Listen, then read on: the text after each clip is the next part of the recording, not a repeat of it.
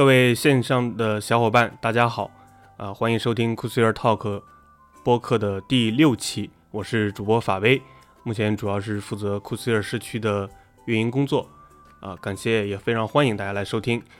那库斯尔 Talk 呢，是由库斯尔社区发起的一档访谈聊天的音频节目，啊，节目的前期我们会主要邀请库斯尔社区的 Ambassador、Contributor，啊，这样的一些角色来围绕原生啊。开源啊，这些热门的话题，去挖掘他们身上的一些故事和闪光点，然后呢，为期望了解开源和原生的各个小伙伴来提供一些参考的经验。那在我们前五期节目中啊，我们呃分别邀请了库斯尔社区用户委员会的啊五位站长啊以及一位副站长来进行访谈交流啊，聊一聊他们在库斯尔社区啊以及在整个开源领域。呃，甚至是原生，呃等方面的一些呃参与过的一些经验和故事吧。那本期呢是呃一档一期特别篇啊，是主要面向这个开源之下的啊，所以我们今天啊这这期节呃节目邀请的也主要是参与过开源之下的几位嘉宾。呃，首先呢，第一位是在二零二二年，也就是去年啊，参与过库斯尔社区，呃，当时啊。提交了六个项目，其中的一个项目的这个项目开发的学生啊，也是非常优秀的一位学生，叫陈乐奇啊，乐奇同学，欢迎乐奇同学。哎，Hello，大家好，然后我叫陈乐奇，然后我现在在西安电子科技大学读研究生二年级，然后我去年就参加了开源之下的活动，然后负责了，嗯，负责了这个将 Flutter CD 集成在 Kubesphere 当中的这个项目。然后我的专业是图像工程，然后我专注领域是云原生和和人工智能吧。嗯，好的，再次欢迎乐基同学。呃，乐基同学在去年这个项目中啊，表现出来非常的优异。啊，当然，呃，在项目的结束之后呢，他也参与了我们的呃文字访谈，以及呃自己输出了一篇啊关于他那个那个开发项目的一个。就是技术类的这文章，啊，表现是非常的优秀的。那既然邀请到了这个就是乐奇同学啊，那我们这一期呢邀也邀请到了，呃，去年指导乐奇做这个项目开发的啊，也是参与开源之下的这个项目的导师啊，卢新民卢博士。啊，卢博士呢，同时也是库斯尔社区呃参与的，就是非常频繁、非常活跃的一个呃贡献者啊，欢迎卢博士。好，大家好，啊，我是卢清民，我目前就职于新道科技，是吧？负责新道科技新 IT 教育事业部的研发工作。好，再次欢迎卢博士。那第三位嘉宾呢，是大家的一个老熟人啊，也是我们呃某一期的这个访谈嘉宾，是来自库斯尔社区用户委员会上海站的站长张海丽，海丽老师。那他其实去年也参与了呃。开源之下，其中一个项目的这个指导，呃，作为这个项目的导师，欢迎海雷老师。喂，大家好，那个很高兴又来这边做客了啊！我是海丽，来自玉树科技，然后现在也是担任我们呃库斯社区上海站的站长。那很高兴再次来到这个节目和大家做一些交流。好嘞，那再次欢迎三位嘉宾啊！那刚刚也提到，本片呢，或者说本期是一个特别篇。啊，面向开源之下二零二三的，呃，主要的目的呢，就是说我们希望通过这么一期节目啊，给今年参与开源之下的呃各个学生啊，以及一些导师吧，给他们一些参考的经验啊，因为很多不管是学生也好，还是导师也好，他们都是第一次参与，那希望呢，通过这期节目啊，他们如果说呢来收听的话，能够给他们一些呃参考的经验。让他们在这个整个的呃项目的不管是开发也好，还是说整个活动的参与的过程也好，能够更顺利一些。呃，那这样的话，我们其实也需要对这个大家介绍一下，这个开源之下是做什么的啊？开源之下呢，它是由中科院软件所呃发起的一档这个暑期的开源活动，是主要的目的呢，就是说鼓励在校的这些高校的学生。来参与开源软件的开发和维护，那能够让这些啊开源的社区培养和发掘更多优秀的这种开发者，然后促进啊优秀开源软件社区的蓬勃发展。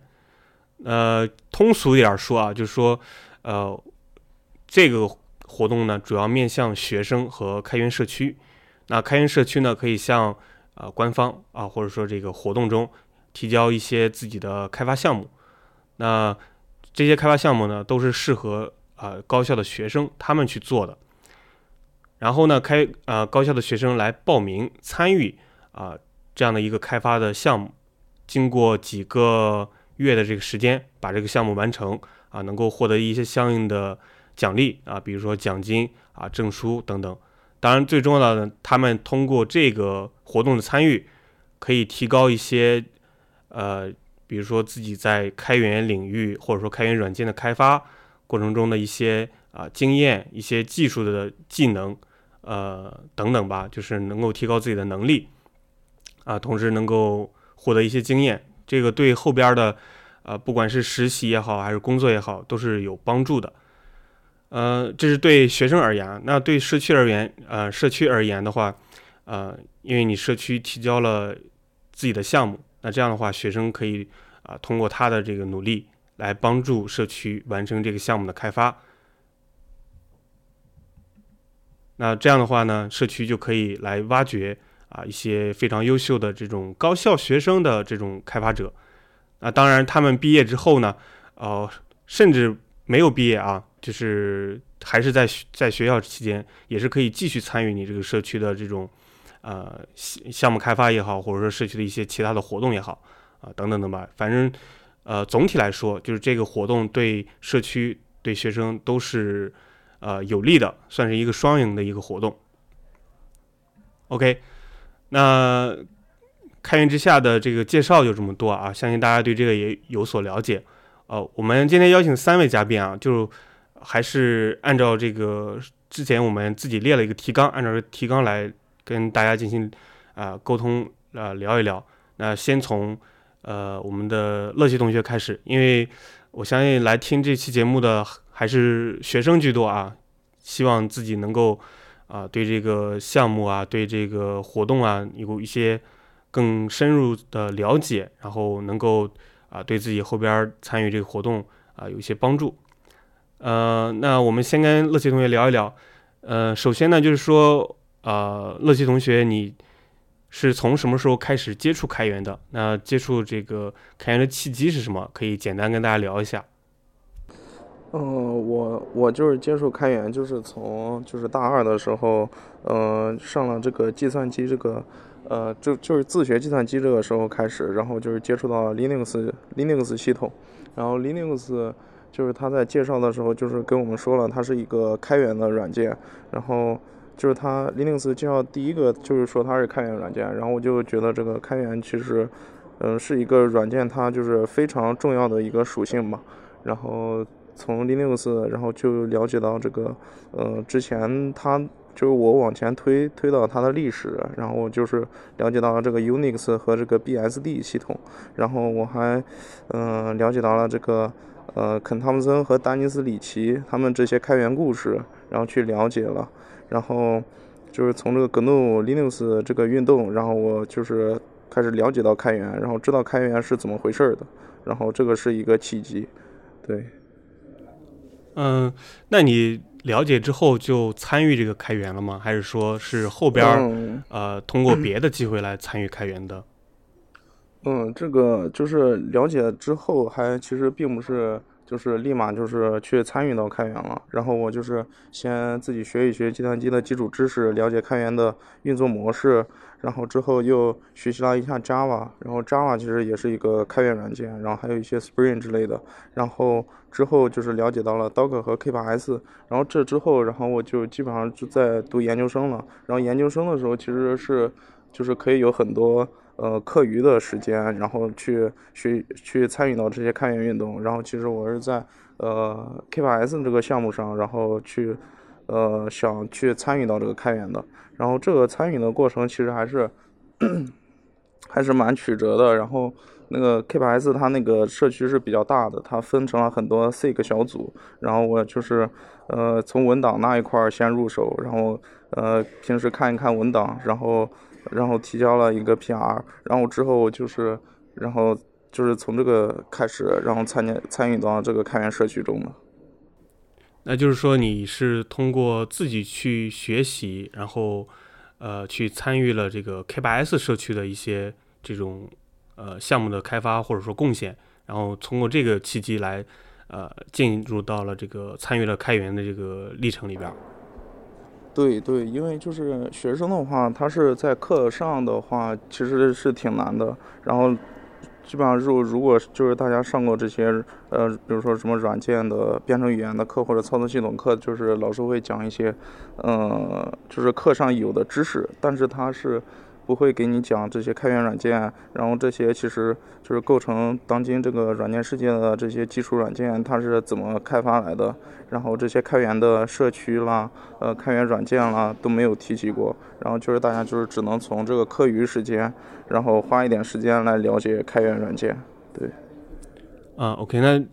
呃，问个题外话啊，就是就你所知，呃，除了你之外，其他的比如说你的一些同学。啊，他们就是自己靠这种业余时间，或者说，呃，靠这种钻研的精神，有有去呃参参与这种开源的这种同学比较，呃，这个数量啊，它多不多？我我感觉其实并不多的，就是因为就是咱们国家这个呃，比如说大学的这个课程，它基本上就是把这些，比如说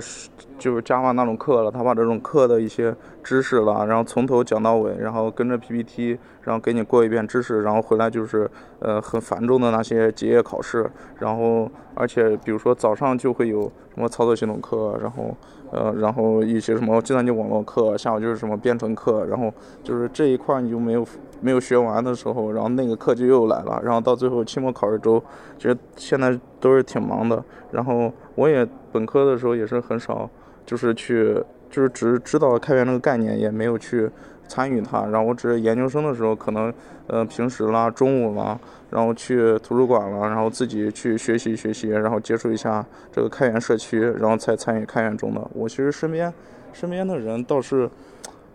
好像就没有，就是。就是特别深入的，然后大家就是可能是为了，比如说我们最近就是为了一些找实习啦，然后有些同学去看一些开源软件啦，就比如说那个 Level DB 了，就是这种小型的开源软件，然后他想，呃，他想去学习一下，然后之类的，就是平时大家就去，其实，在就是中国高校其实挺少有这种开源经历的，对，嗯，了解了解。也就是说，呃，其实大部分还都是靠自己去寻找，或者说去自己去钻研啊，就是学通过学校的这种，呃，不管是老师也好，还是学校的一些什么机构也好，能够给大家这种参与开源的这种机会还是比较少的。对，基本上是，基本上是接触不到。就是如果，呃，就如果你真是自己比较有兴趣的话，是肯定可以接触到的。毕竟，毕竟开源软件就是把这个。呃，源代码都放在你面前了，然后你什么时候都可以访问到它。但是，就是在上课的过程中，就很少有就是其他的精力再去看，就是而且。而且那些开源软件的代码是，就是跟我们就是刚学习得到的那些代码是不太一样的，之间是有鸿沟的。然后比如说我们刚学会一点什么面向对象的基本知识，而开源而开源的代码它用很多什么设计模式了之类的，就是还是有有一点困难的，所以就是更加加大了这个，呃，就是上手的这个难度吧。嗯，明白。所以说有有这样一个呃开源之下这种。呃，活动来面向咱们这种高校学生，我觉得还是非常重要的。所以这里也就问到了，或者说，呃，到了这么一个 阶段，就是你你是怎么来知道这个开源之下这个活动的啊？然后，呃，当你知道之后，你是呃有什么想法，或者说你有什么呃原因，我要一定要报名去参与这个东西？嗯。我其实就是虽然当时就是接触到了开源，然后也比较喜欢开源，但是就是自己可能能力有限，然后，嗯，也是没有一个合适的机会。然后当时就是我记得就是中午在图书馆的时候，然后我关注了那个 CNCF 的那个官方公众号，然后他推送了这个开源之下的这个，呃，这个这个活动，然后我当时就报名了，还挺早的，对。然后我觉得就是参加开源是肯定是一个好事，然后不但不但是对自己的个人发展，然后对这个技能、这个硬技能或者软技能都是有一个很大的提升。嗯，而且我可能就是还是，呃，就是本科生就是真的，呃，没有太多的课余时间嘛。然后研究生的时候可能会好一点，然后我才才才有机会去参参加的。对，嗯，呃，当时呃报名之后。呃，因为我记得去年跟你的文字访谈里面你也提到过啊，就是报名之后好像是，呃，忘了，然后又过了一段时间才想起来这个事情，然后又又来那个看目前还有什么项目可以去报名的。去年，对对对，我当时就是，其实我有我看了，当时我上线的时候，那个社区的项目还都没上线呢。然后我以为，呃，我以为要等很长时间呢。然后我们正好那边实验室又又来一个项目，然后就去忙实验室的了。然后这个就忘了。然后最后我又看见那个米开朗基扬他那个公众号，不是他那个朋友圈，然后他说还有咱库布斯院社区还有项目，然后我就就是立马就报上了。对。嗯，对，这个也是比较巧，因为当时，呃，库斯尔社区发了项目之后，呃，报名的同学比较少，所以我们就通过各种渠道吧，去来做这个推广，然后看看能不能吸引到一些同学来报名。呃，那就是其实我我也了解啊，去年这个开源之下的项目也非常多啊，然后你刚刚也提到了，最后是报名了啊库斯尔这个社区的项目。那当时应该还有一些其他社区的项目，呃，去对外开放，应该还是可以报名的。就是你当时选择这个库斯尔社区这个项目，呃，有没有一个原因在里边？就是为什么你会选这个库斯尔的项目来做这个呃活动的开发？嗯，首先就是我我感我我就是了解，我其实，在开源之下之前就已经了解过这个 CodeSphere 这个项目，就因为我之前学 K8s 的时候也试用过一段，然后觉得挺好的。嗯，比较就是我了解它的时候就是。呃，我之前可能搜一些就是云原生或者容器方面的东西，好像就是什么，呃，就是切换容器镜像源的那些问题，然后就搜索到了米开朗基扬的他那个博客，因为他写了好多技术文章，然后他那个博客正好有个那个什么链接，就把就把我导到那个呃库斯维尔社区的那个官网去了，然后我就接触到了他，然后平时也有试用，然后就觉得挺好的。然后其实当时那个开源之下挺多项目的，比如说我记得有那个 Volcano 的华为的那个呃那个。那个批批量计算的那个离线计算的那个项目，还有一些，呃，那个卡玛的那个多集群的项目，然后我我也是有考虑的，然后但是我还是因为他那个是，对我那个我我一开始就是想找一些那个 K8s 相关的项目，但是那两个，比如说我看到的他那个项目就是 K8s，呃。就是以他能力之上的，然后我更想就是深入学习一下 K8s 这个东西，然后我就选择了 CodeSphere，然后我想着就是既能就是提升一下自己软件开发的能力，然后又能深入的了解一下这个 Co 这个 K8s，然后我就选择了 CodeSphere 社区，然后我就是一开始也觉得这个就是 CodeSphere 社区它是一个就是真正面向开源社区的，它那个社区也比较活跃。所以我就选择了库斯维尔这个社区，然后报名了这个项目。嗯，好的，了解。那既然咱们聊到了这个选择项目这块儿啊，呃，其实刚刚咱们开头的时候也讲过嘛，希望本期也是能给呃第一次或者说呃还还在参与啊这个开源之下的一些学生一些建议哈，就是呃按照你的这个参与的经验来看，你觉得？呃，各位同学应该怎么去选择呃适合自己的项目，以及呃能够提高自己的这种，比如说中选率啊？因为这里可能要跟大家交代一个背景啊，就是呃这个虽然说社区的项目就是在这个活动里边发布很多啊，但是同时来参与这个活动的学生呢也非常多，呃肯定是呃数倍于这个项目的，所以说呃肯定有很多学生。去选多个项目啊，就比如说有一个项目，他有好几个学生去选，然后呃有一个学生呢去选好几个项目，啊这样的话呢就造成呃就有点类似于咱们那个高考完了报志愿那样，所以最后他会有一个重选的一个一个机制在里边，就是呃导师呢他会去选择啊他觉得这个还不错的学生，或者说他觉得适合这个项目的学生。那学生呢也会对自己选择的几个项目进行排序，啊，最后如果说啊双向奔赴了，那这样的话这个学生就中选了啊，这就是背景。那刚回到咱们刚才那个问题啊，就是说，呃，按照你去年参与的这个经验来说啊，你觉得呃大家应该怎么去选择这个项目？嗯，我觉得就是首先就是大家就是一定就是能接触到这个开源之下，就是一定有自己之前研究过的一些东西或者感兴趣的东西。嗯，这个开源之下它也提供了就是很多分类吧，就是有数据库方面的，然后有人工智能方面的，有原生方面的，然后还有网络，还有一些其他就是技术软件之类的。然后大家可以就是选择就是符合自己兴趣的，然后这个。在自己能力范围之内的，然后开开源社区，开源社区，然后去参与，然后最好就是，嗯，就是你选的那个选择的那个项目是你之前或多或少就是呃了解或听说过的，然后就是即使没你没有听说过，就是就是你选择那个项目之前，然后最好做一些那个项目的功课，然后就是针对就是社区放出来的项目，然后去针对性的学习了解一点，然后给出自己的一些想法。然后或许之后和导师就是交流的时候，就是大家能就是聊得来，然后能聊能聊一聊，就是这个项目是怎么回事儿，然后我们接下来要做什么，然后这一方面就可以就是增加这个中选的几率。就是首先就是要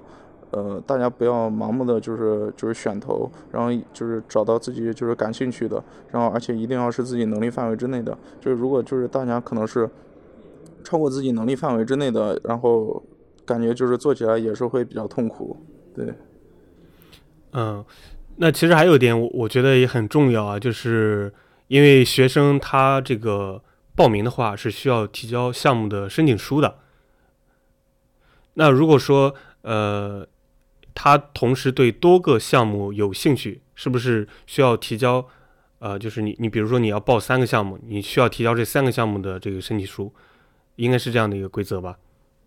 对对对，就是呃，你选一个项目，然后就要就要申请那个项目，然后就是写一个申请书之类的。然后我们之后的想我我对这个项目的想法是什么，然后我之后该怎么做，然后就是这个申请书，对，就是每一个项目都会有一个对应的。嗯，你去年应该就是提交了这一个项目的申请书，对吗？对，我最我最后就只提交了这一个项目的申请书，对。啊，明白。其实我我不太清楚其他的学生是怎么做的啊，但是我觉得，呃，因为这个报名的时间还是比较紧张的，因为就是，呃，按照官方这个规定的时间来看呢，就一个月的时间去报名。那在此期间，你需要对呃你感兴趣的项目进行一些初步的了解，然后呢，你还要去跟这个项目的导师进行沟通，啊，然后你还要去准备。啊，你报名的这个项目的项目申请书，那其实这一个一整个过程还是比较复杂的。所以说，呃，我感觉就是，如果说你对三个项目感兴趣，那可能你需要去做一些取舍啊，比如说你准备其中一个或者两个项目的这个申请书。当然，有有的学生可能这个个人能力比较强，啊，或者说他的时间非常的充裕。那有这个时间和精力去准备啊三个或者说多个项目的这个项目申请书，我觉得也是可以的。那这里也只是提供给大家一个思路。嗯，OK，那刚刚聊了是怎么选这个项目，那后边我们就聊一下，就是如果说呃你选了项目，然后呢后边也中选了，那后边怎么去参与啊？怎么去保证你这个项目的开发的进度？能够在项目这个活动的截止日期之前去完成它，啊，这块的经验，我觉得乐奇同学可以给大家啊稍微的讲一讲。嗯，我觉得就是首先就是大家就是这个开源之下是面向这个学生群体的嘛，然后学生群体其实平时也有，比如说有课，然后或是平时也有活动之类的。嗯，我觉得大家就可以把这个中午或者晚上的时间就是稍微利用起来，然后就可以。嗯，保证这个开发进度，而且这个开发进度的话，就是可以，就是基本上什么事都是可以跟导师沟通的。然后，嗯，比如说我就是有我列了一个就是项目的进度的那个日期日程，然后最好就是按照这个日程来，然后有什么不会的，然后最好就是呃立马就是给导师反馈一下，然后大家一起讨论讨论有这个解决方案，然后嗯可以多提提 A 数，然后在那个仓库的那个 discussion 里面，然后进行一些就是进度的讨论了，然后之类的，嗯，怎么保证进度的话，我觉得就是。呃，就是大家要同步起来，就是呃每个每个呃每一周可以开个周会了，然后平时没事儿可以在那个呃 GitHub 上或者在这个 Kubesphere 这个带这个它这个 SIG 组里边那个微信群啦，然后都可以进行讨论，然后一定一定要这个进度是同步的，然后最好不要就是嗯。呃就是好长时间不跟导师联系，然后，嗯，然后没有进展的话，然后也不要死自己就就是去自己一直研究，就是可以把这个问题，然后告诉一下导师，然后让导师给你提出来一些想法，然后你再再往前进行推进。对，我是这样想。嗯嗯，因为按就是按照我个人的这个了解啊，嗯，就是学生在提交这个项目申请书的时候，项目申请书里边会。涉及到就是你开发这个项目的一个呃大体的进展的规划啊，我记得是有这这一项的，呃，然后呢这一项呢你肯定是需要呃在这个提交项目申请书之前就跟呃项目的导师沟通好啊，你们共同去呃做一个这样的一个开发进展的这种计划吧，啊，然后如果说你要保证你能够在呃活动截止日前就完成这个项目的开发。那你肯定需要，呃，尽可能的去按照你之前提交那个计划，呃，去进行开发，因为只有这样，你才能够，呃，尽可能的保证你这个进度是健康的，是正正常的。那同时呢，就是，呃，还需要去跟各个，呃，去跟导师去，呃，进行这个及时的沟通啊，比如说你在开发过程中出现什么问题啊，或者说你需要什么帮助，呃。都需要去跟导师沟通，当然还有我们社区的一些呃帮助啊，呃，刚刚乐基同学也讲到了，比如说这个啊 SIG 的例会，比如说我们的微信群啊等等。那其实呃，既然讲到这儿，我就插一句吧，就是呃，库斯尔社区这边呢，他会呃建立一个专门的导师和呃学生的这样一个微信群。呃，同时呢，会组织双周例会啊，就是每两周我们会开一次例会。那在这个例会上呢，呃，主要的目的其实就是同步一下大家目前的一个开发进度。啊，第二呢，就是如果说大家有什么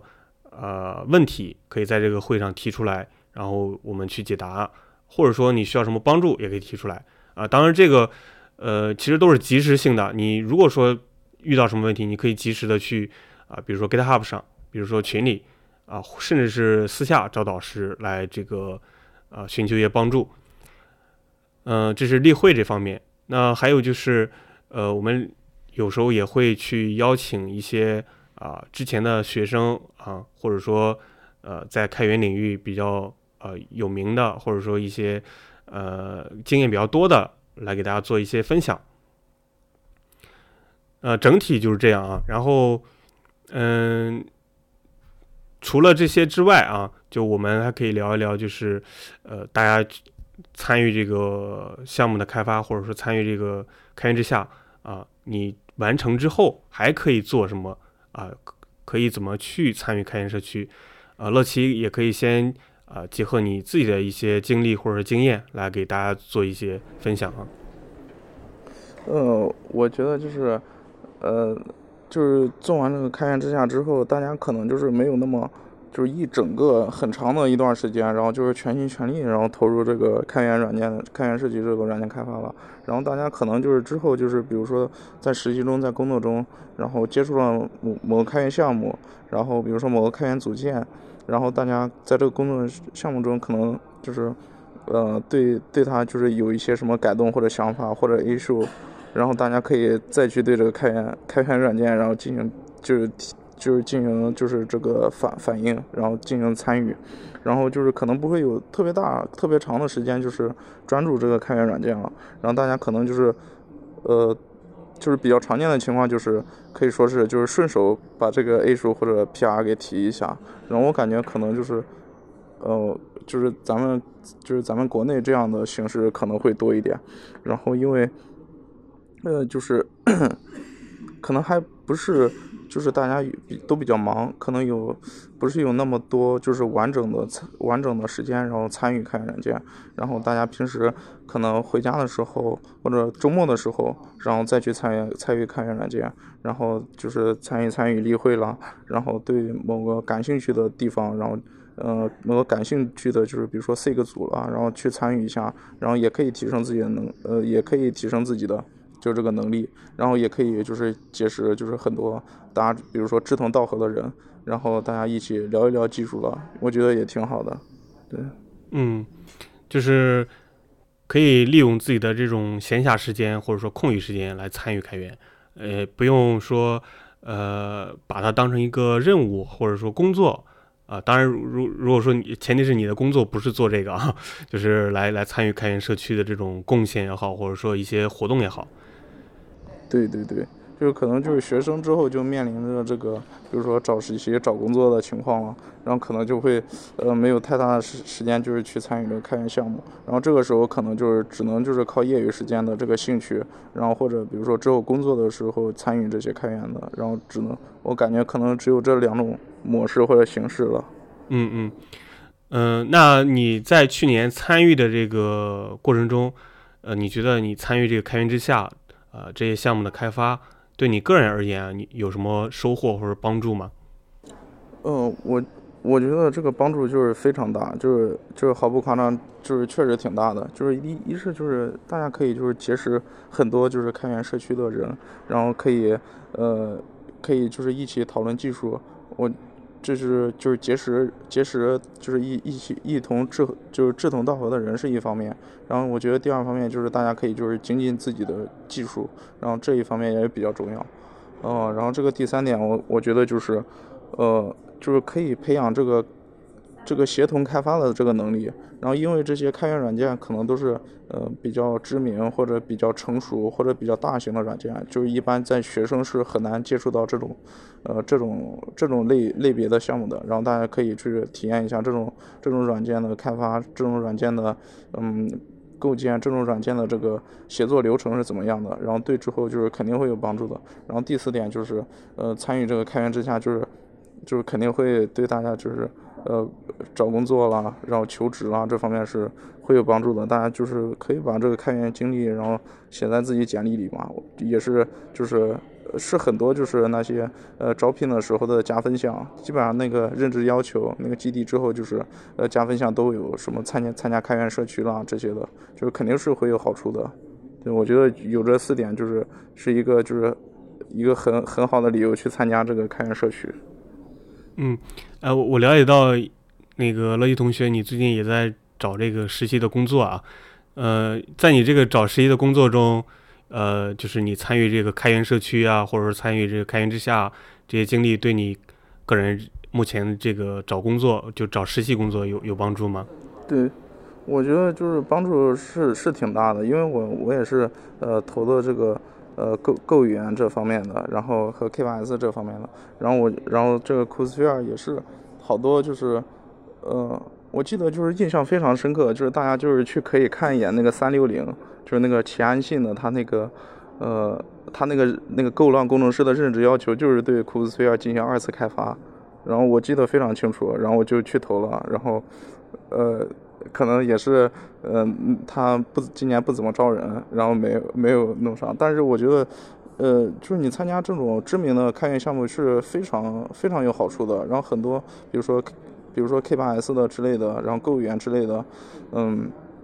呃，基本上都是很加分的，然后面试官也是非常喜欢跟你聊一些这这种东西，因为你熟悉参与过这些开源项目的开发，基本上就是你懂得一些这种呃多人就是多人协作开发的一些流程，然后对你的对你的这个工作是非常有帮助的。对，嗯，是的，是的。刚才乐一同学提到说，这个现在很多招聘需要你对呃像库斯尔这样的一个就是 K8s 领域的这种开源项目有过。呃，就是了解或者甚至是有有的是要求是精通啊，我我我记得有有这样的要求。哎，不知道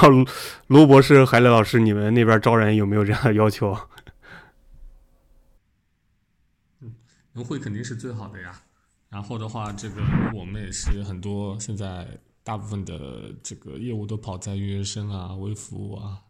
K8S 这样的体系上面。那如果有这样的同学，我们肯定是非常欢迎的啊。那基本上，因为一方面，其实我们如果从这个社呃那个这个社招的话，其实也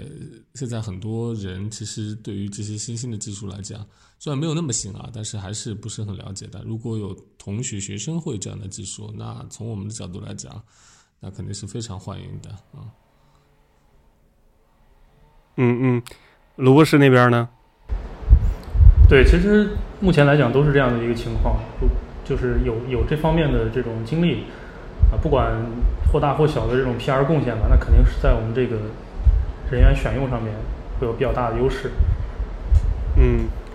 了解。其实这个不只是我感觉应该不只是这个 K8S 领域或者原生领域啊，就比如说你你在数据库领域，你参与过某些开源数据库的这种啊开源社区的贡献，应该对你找这个数据库领域的这个工作也是有工作呃也是有帮助的啊。对对对，这个我觉得的法文补充的很对，我就我补充一句啊，就是说，因因为是说这个前面说原神说的太窄了，核心问题是说，如果你接触过我们的这些开源项目的一些而且，不管哪个项目啊，它其实前面乐奇也提到，它里面很重要的一块就是协同工作这一块有一个很好的一个一个 warm up 或者基本上已经玩的很熟了。那你对于 GitLab 啊，对 Git 的整个体系，对于一些 PR M2 的体系的熟悉的话，其实这块的话，对于呃和未来到工作岗位上的进行一些团队的一个小范围及大范围的这么一个开发工作，我觉得在这块的话，就基本上就不需要培训了，基本上上手就可以干活了。这块的话，其实从企业的角度来讲，吸引力还是蛮大的。对对。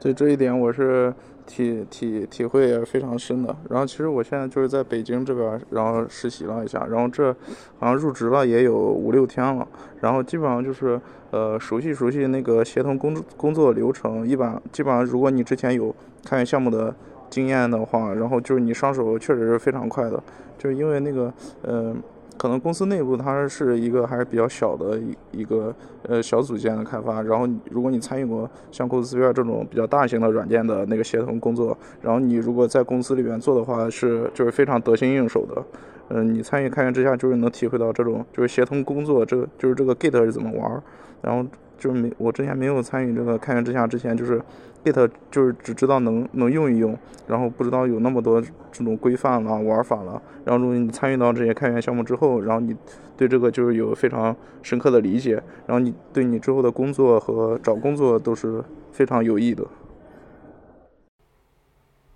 嗯，对，刚刚你提这一点也非常好，就是有些学生可能在呃参与开源之下，或者说参与开源之前，他对这个 GitHub 啊，对 Git。了解不多，甚至他不会用，呃，不过这个也没关系啊，就是，呃，如果说你是第一次参与，那不会用的话，我们也有这个相应的一些呃经验或者说参考的一些呃文档吧，给大家，呃，就像库斯尔社区，他之前呃录制了一期这个视频，呃，这个是在库斯尔的 B 站账号上有啊，都大家如果感兴趣的话，可以去搜一下。呃，就是给小白用的这个 Git 的使用方法啊，你可以去完完全的按照它来做一些这个呃尝试啊，用的时间多了之后，次数多了之后，应该就能学会。对我，我想再补充一点，就是呃，大家可能就是如果是本科生的话，就是学习了很多就是基础知识之后，就可能大家会苦于就是。呃，找不到一个项目自己做，我觉得这个开源项目就是非常好的一个契机。然后可能研究生的那个研究生就是大家跟着就是导师做一些项目，但是那个导师那个项目又不又不是很适合就是找工作的那种，就是开源项目也是一个非常良好的一个呃一个契机。对，我觉得就是，呃，因为你学了很多基础知识，但是你不知道怎么在实际的工作中运用这些知识，然后你会又去想找一个项目，然后来锻炼自己的这个，比如说编程能力了，然后对这个，呃，对这个以后的工作内容的了解了。我觉得这个开源开源软件就是一个非常好的一个机会，对。好嘞，好嘞，再次感谢乐奇同学。那下面呢，我们先跟那个乐基同学去年他这个开发项目的这个项目的导师啊，卢新明卢博士再聊一聊。呃，首先第一个问就是说，呃，去年你是呃通过什么样一个契机接触到了开源之下？然后是什么原因让你愿意来参与这个开源之下，然后当其中项目的导师呢？呃，这个也是比较巧吧，也不是说特别刻意的去往那边去投搞这个项目，因为啊，最早其其实是来源我自己对那个当时 Coursera DevOps 这边的一些一些想法啊，当时也在在那个社区的那个 Sig Meeting 上面有有比较多的讨论，后来啊，我我不记得是谁了，是海丽提的还是哪个哪个哪个 Member 提的，说把这个项目放到开源之下上面。呃，比较合适。然后我就当时跟 KS DevOps 的这个 Maintainer 也有比较多的交流。啊，当时那个 DevOps 这块也也在集成 Argo CD。啊，我们因为我们这边去调研和做了一些 POC 的测试之后，认为这个 Flux CD 也也是一个比较好的一个工具啊，就有这样的一个想法。然后就顺着这个事情呢，就把这个项目啊发布到那个那个开源之下的这个 K 那个 c o s p h e r e 社区里面的一个项目之一。啊也是一个比较，也是一个巧合吧。嗯，那当时呃，除了陈乐琪同学，还有其他同学来申请咱们这个项目吗？对，有的，因为当时一共有三个学生。啊，那你最终选了陈乐琪，呃，是出于什么原因呢？嗯，啊，这个呃，我我我我也说一下，就是说，其实当时实话实讲，乐奇当时提供的这个简历。包括申请书都不是最完美的，啊，他他的他当时给我的给我的这个简历，我我我第一眼看到这个简历的时候，我认为这个这个学生很很不在乎这个事情啊，很不在乎这个事情。但是我我我但但我觉得啊，在这个 IT 和开源这个领域吧，你去动手去做，其实是很重要的一步。那乐奇同学就在这方面做的非常好啊，就能快速的去做一些 Quick Start，还有一些啊这种 POC 的验证啊，最终我们也是。得到了一些比较符合预期的这种验证的想法啊，之后我觉得啊，能付出实践的才是最好的。所以，我呃，就是说你选他的主要原因还是他当时呃，就是在这个项目上已经有做了一些尝试和实践。啊，其实是在我们那一次，应当时应该你也有参与我们那一次一个一个会议之后啊，他那边快速有一些动作去做了一些调研。然后我们也是一直在保持一个沟通吧，我觉得这个这种这种沟通是非常关键的。有有些有些同学，我给我的感受是，不知道是他不是很想参与这个项目，还是怎么样。就我们一次聊完之后呢，就再也没有杳无音讯了，也不知道他那边是什么情况。所以就这这种这种还是对于导师来讲，还是还是那种那种安全感啊，会会会比较少。哦，了解了，也就是说。呃，还是需要积极的来跟导师进行交流，然后让导师知道，哎，你对这个项目是非常在意的，非常在乎的，然后你也愿意来付出一些呃时间和精力参与进来。这样的话，导师觉得，嗯嗯，这个学生可以。对对，是的。我补充一点，我补充一点，对。我觉得还不单单是那个，这新民先生讲的很好，我我觉得沟通这个特别重要，然后还不单单是那个，就是开头选选人的时候的沟通比较重要。我们之前还有一个那个参加那个 Linux Foundation 的那个时候那个项目嘛，同时间进行的和去年那个开源之下，然后那个时候就是我们那个时候，呃，他的面向的对象会更广啊，不光是学生，可以这个毕业的工作之后的人也可以来参加。那个时候我们就遇到的情况就是开头聊的特别火热。然后到做起来的时候就没影儿了，然后然后就各种各种问题。我觉得其实最重要的就是说，在整个过程中，能够导师啊、学生啊，能够有非常稳定的，然后非常积极的啊这样一个互动和沟通。我觉得这是对于能把这个事情做好啊、做成啊，这个开源这个项目这个做成非常非常重要的一点啊。嗯，对对，你你聊这个我我了解过，我知道是当时可会带的一个项目是吧？对对，开头很热闹，到后面这个就各种问题，然后就退出了啊。这样其实对大家都没有太大的意义嘛，对吧？沟通非常重要，学生和老师之间的沟通非常重要啊。其实这沟通也是很平等的，但关键是我们目标是为了一起合作，然后配合起来把这个项目所约定的东西能够做成，对吧？所以要大量的进行沟通，因为毕竟呃也说了，开放之下是不能导师直接动手去干的，对吧？所以其实相当于说导师能把花自己的时间，能和学生一起，然后把这个事情要做好，其实离不开大量的交流和互动啊。我相信这个呃新明和这个乐奇能把这。个在去年我们这个项目算是你们这个项目算是比较难的一个项目，我觉得能做的非常好，真的是很不容易的，嗯，离不开你们的沟通，嗯。对，呃，海老师补充也非常重要。那还还是回到那个罗博士这边，就是你在选了乐奇同学之后，呃，你是做了什么工作，或者说做了哪些方面的事情，你去来保证这个乐基同学他这个。呃，整个的项目开发的进度，这个进度是呃在你的掌控范围之内的，可以跟大家聊一聊这个话题的话，就跟海丽老师刚才讲的这个事情非常的相关啊。我觉得还是就还是这两个字，就是沟通。那当然，沟通我们有沟通的一些方式啊，就是我们我们怎么样去去聊，比如说我们前期去要看我们带的这些学生他的一些想法和思考，这个很关键，不是说我们。开一个例会或者怎么样，说导师说给你分配什么样的任务让你去干，而是说我们要解决这个问题，然后学生有他对应的思考和他一些设计，然后我们针对这些设计进行 review 和讨论，啊，这个这个是一个很重要的一方面。当然，我们为了保证这种进度啊，就是就是去希望是也是我觉得去年做的比较好的一点，就是我们这些讨论也好，设计也好，这些 proposal。啊，都落到了那个我们的艺术和 PR 里边。啊，我们这个 PR 当时这个这个项目的 PR 应该是有一个很长的一个讨论，包括当时啊社区的 maintainer Rick 也参与的非常多。啊，这个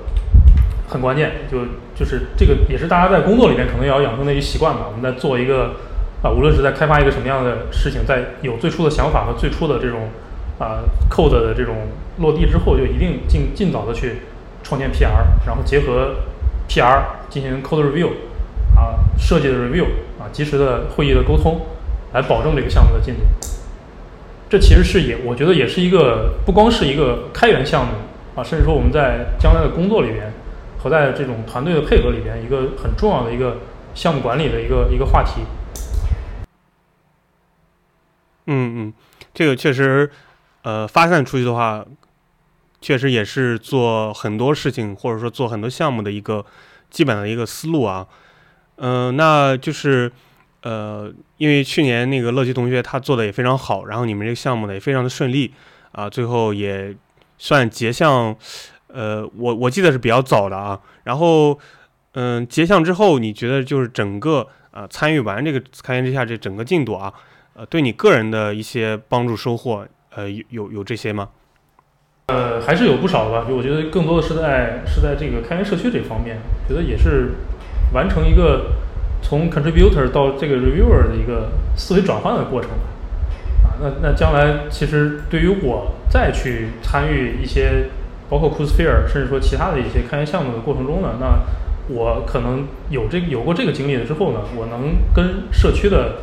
这种 maintainer 也好，reviewer 也好，有个更好的一个沟通和交流。OK OK，了解。行，那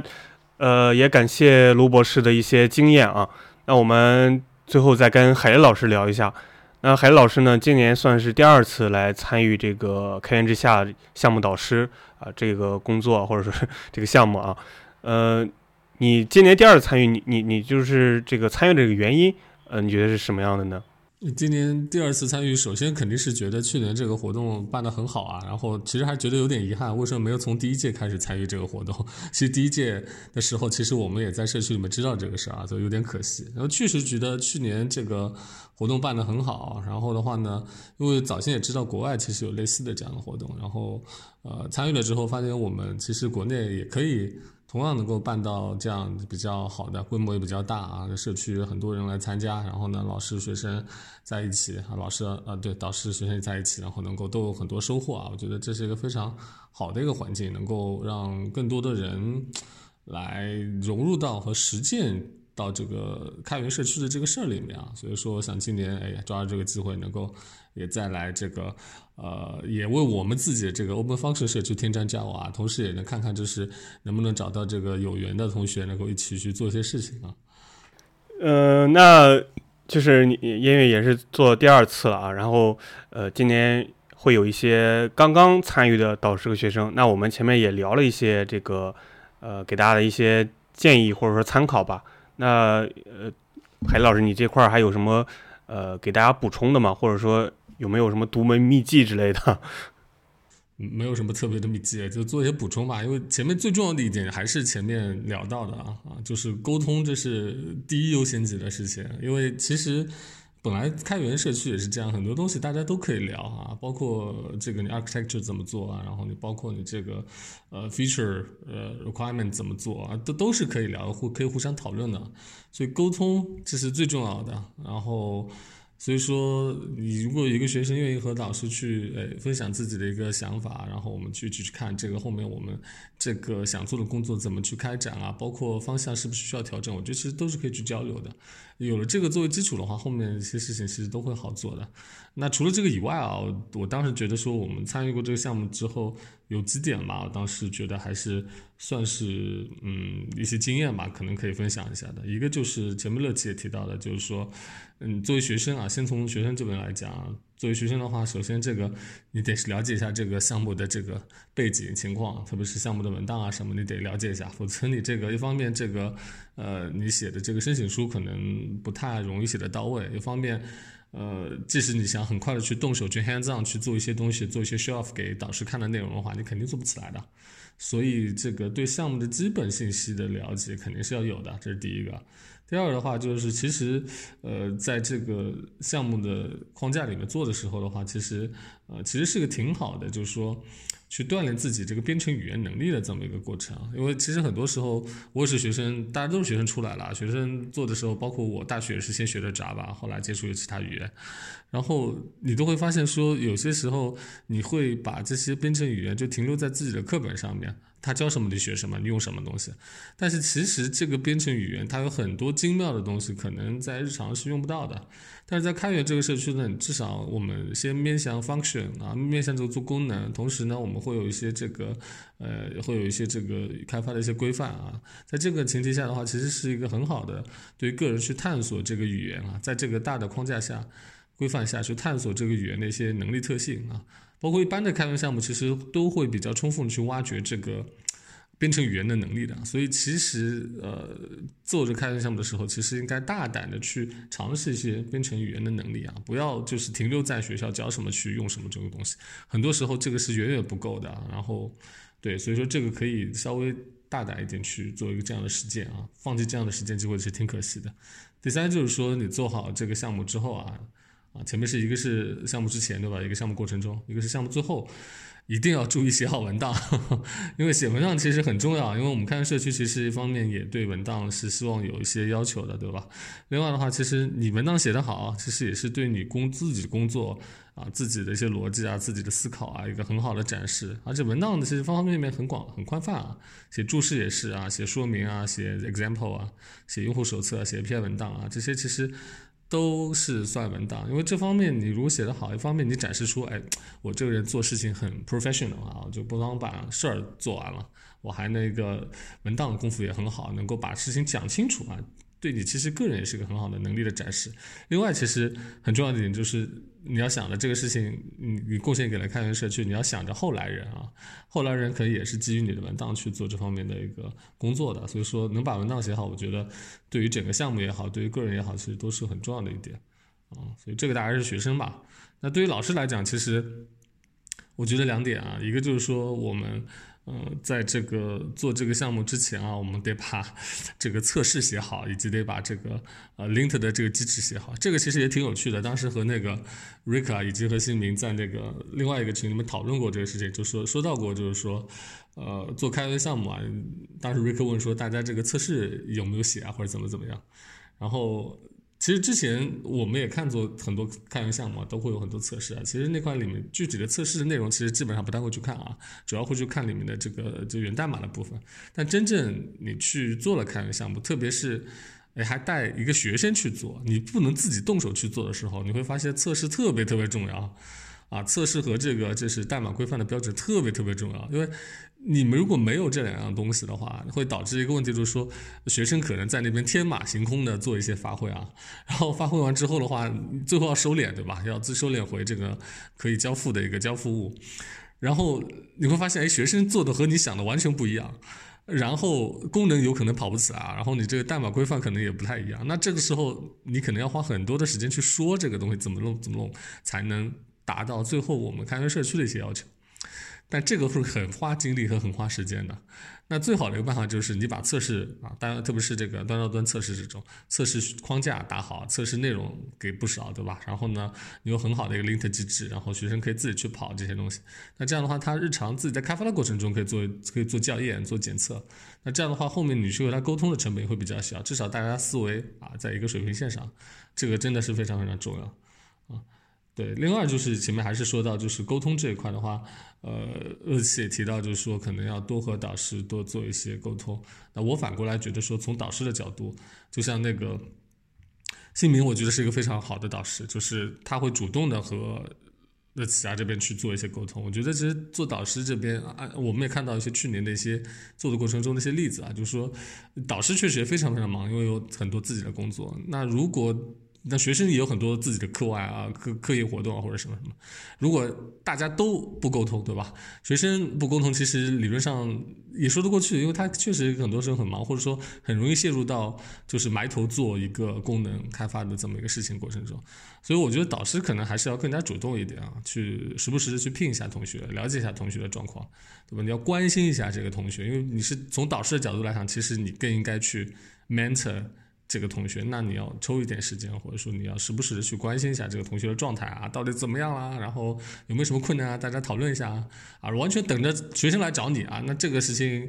可能不是那么的这个这个好处理啊。可能到后面就是问题都集中到最后，然后就不能收场了，可能项目到最后就会风险和挑战就会很高了啊。所以我觉得，其实作为老师角导师角度来讲的话，可能还是要更主动的去来展开这个沟通啊。然后推进大家的一个后续的交流，啊，就这么几点吧。嗯嗯，非常详细啊。呃，其实刚刚呃海老师提到这个说要导师去主动联系学生，我想到了两点。第一点呢，就是说，因为很多学生他虽然说来参与这个开源之下，或者说开源的这种啊社区的一些活动啊也好，或者是项目开发也好，那很多学生呢，可能本质上他还是。呃，相对来说啊，因为还没有进入社会啊，就比较的这种，你说他害羞，或者说不那么去呃擅长去跟人沟通和交流，所以说这时候可能需要导师在这块儿去呃推一把，帮助一把。那第二点呢，就是说呃，因为这个他这个呃开源之下这个项目或者这个活动，它是面向全球的，所以说呃你的项目有可能到时候会有。在国外留学的学生来进行这个报名或者说提交申请。那如果说他是在国外留学，那就造成一种可能就是时差的问题，就是他他方便的时候你不方便，你方便的时候他不方便，所以你们还需要就是呃去尽可能的预约一些啊两个人都方便的时间来进行沟通。那我因为我我了解到去年有一个项目就是。呃，最后没有完成，就是因为那个学生他是在英国留学，我没记错的话，那就造成了很多不方便的情况。他跟导师的交流也好啊，以及他个人呃参与这个开发的这个进度啊，保证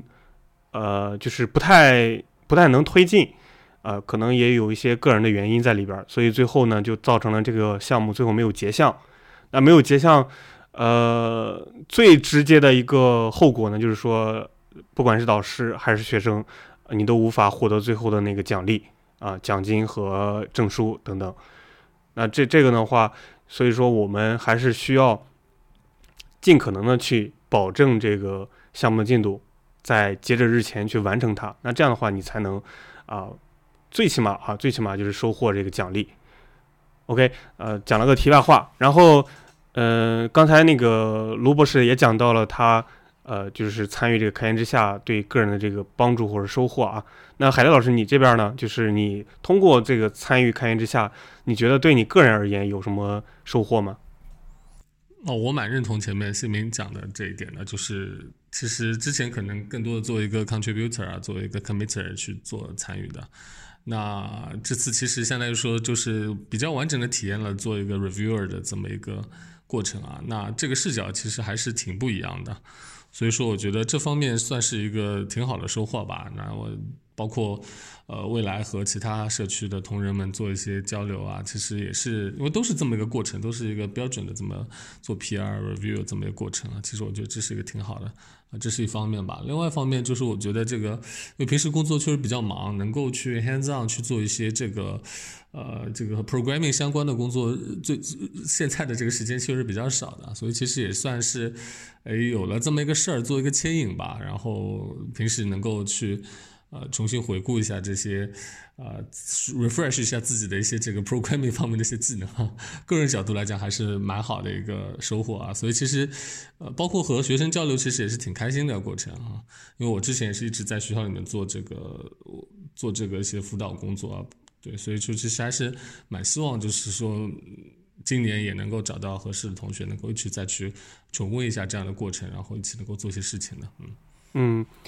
嗯，行，那咱们还有最后一个，这个算是个推推广哈，就是今年海雷老师你提到这个项目，可以给大家做一个简单的介绍吧，然后先让大家了解一下，看有没有感兴趣的同学啊后边来联系咱们。啊，就很简单的介绍一下，就是其实还是去年的这个项目的，可以看成去年项目的一个延伸吧。就是我们做的叫 Open Function 啊，也是 CNCF 现在这个 Sandbox 的一个项目。那它主要就是一个我们叫做云无关的一个 Serverless 的框架，它比较强调用基于 d e p p e r 来做的啊，主要强调就是说我们通过这么一个框架，可以让我们的 Serverless 的一些呃机制这样的一些引擎哈，或者说 Serverless 这样的一些能力，能够运行在各种各样的一些云上面啊。然后呢，需要让呃它本身 serverless 这个东西，我们具体做的 open function 呢，通名字就可以知道，它做的是一个函数编程的东西，也可以看成是 fast 对吧？function as a service。那它的一个很重要的一点就是说，我们可以非常轻松的通过这个项目啊，呃，里面的框架，然后呢，把一个你只要写个函数啊，然后就可以把它变成一个微服务，然后就可以去运行了啊。最简单的理解就是这样。那大家都知道，这个软件开发里面的复杂度是守恒的啊，你想。通过一个框架就可以把一个函数就变成一个 微服务了啊，这个听上去很奇妙啊。你当然这是完全现实的事情啊。那它的复杂度去哪儿了呢？复杂度就去了函数框架里面。所以呢，我们需要为了让各种语言的开发者，比如说 Go 啊、这个 Python 啊、Java 啊、Node.js 的开发者去，呃，让他们都能够把他们各自的一个函数啊变成微服务啊。那他们的我们都需要把这些能力啊。封装在一个函数框架里面，所以呢，我们这两年的这个 Open Function 相关提交上来的这个开源项目啊，其实很多都是和函数框架的一个构建和一个迭代是有关的。那去年呢，我们做了一部分工作，那今年我们会做另一部分的工作的延续啊。可能说到这里，可能会大家会觉得这个东西还挺复杂的，其实也没有大家想的那么复杂的。关键就是说，我们现在我现在这边的这个项目呢，是 Node.js 相关的这个函数框架的一个迭代。嗯，其实只要同学们对这个呃微服务有些基本的了解啊，然后呢，对这个呃 Node.js 它特别是对这个语言是很重要，Node.js 比较熟悉啊，或者说有兴趣去学的啊，我觉得都可以来参加这个项目啊，因为其实现在。呃，Node.js 这块的人才感觉还挺少的，很多都是去做前端的哈，做后端的人感觉更多的在 Go 啊、Python 方面啊，所以呃，如果确实啊，还是在这个 Node.js 这个领域想去做一些工作的同学们，我觉得可以一起来聊一聊啊，我觉得这是一个挺好的机会，大家共同成长啊啊，就就这样。好的，好的，感谢海丽老师啊。那在这个结尾的这这个时间啊，我。我在海雷老师这个基础上再做进一步的这个，算是一个小广告吧。呃，库斯尔社区它去年参加这个开源之下这个活动，呃，是提交了六个项目。那今年呢，呃，依然是六个项目。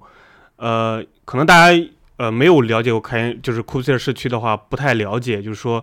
呃，怎么刚刚呃听这个又有 K8s，怎么到了这个海老师这边介绍，又成了这个 Fast 函数这块儿？那其实呢是这样的，就是库斯尔市区呢，它是呃以这个库斯尔这个项目为基础，就是开源项目为基础这样一个组建的一个开源社区。但其实呢，呃，由库斯尔团队还开发或者说开源出来了很多这种呃开源项目啊，包括刚刚提到的 Open Function 啊，这是一个呃 Fast 类型的，或者说 Serverless 这这个大领域的。那还有像 KubeK 啊、KubeI，然后 OpenELB 啊、Fluent Operator 啊等等等等，我们还开源了好多这种呃开源项目。像 OpenELB 和 OpenFunction 目前都是进入到了这个 CNCF 的这个沙箱啊，是 CNCF 沙箱项目。呃，我们会在那个 Showtime 里边给大家就是做一个链接啊，就到时候大家如果感兴趣可以点进去看。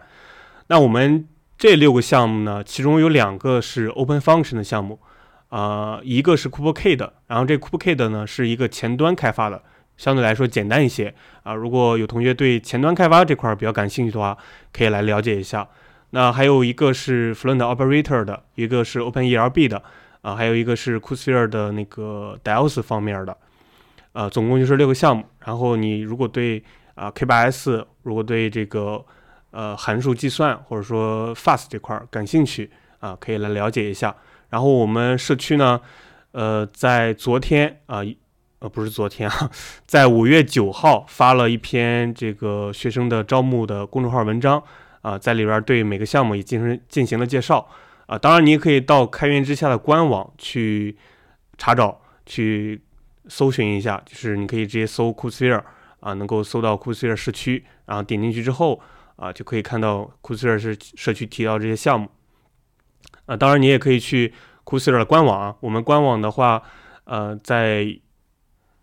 在开源社区啊子栏里边有一个开源之下二零二三，你点进去之后呢，呃，也能够看到我们这六个项目的详细情况。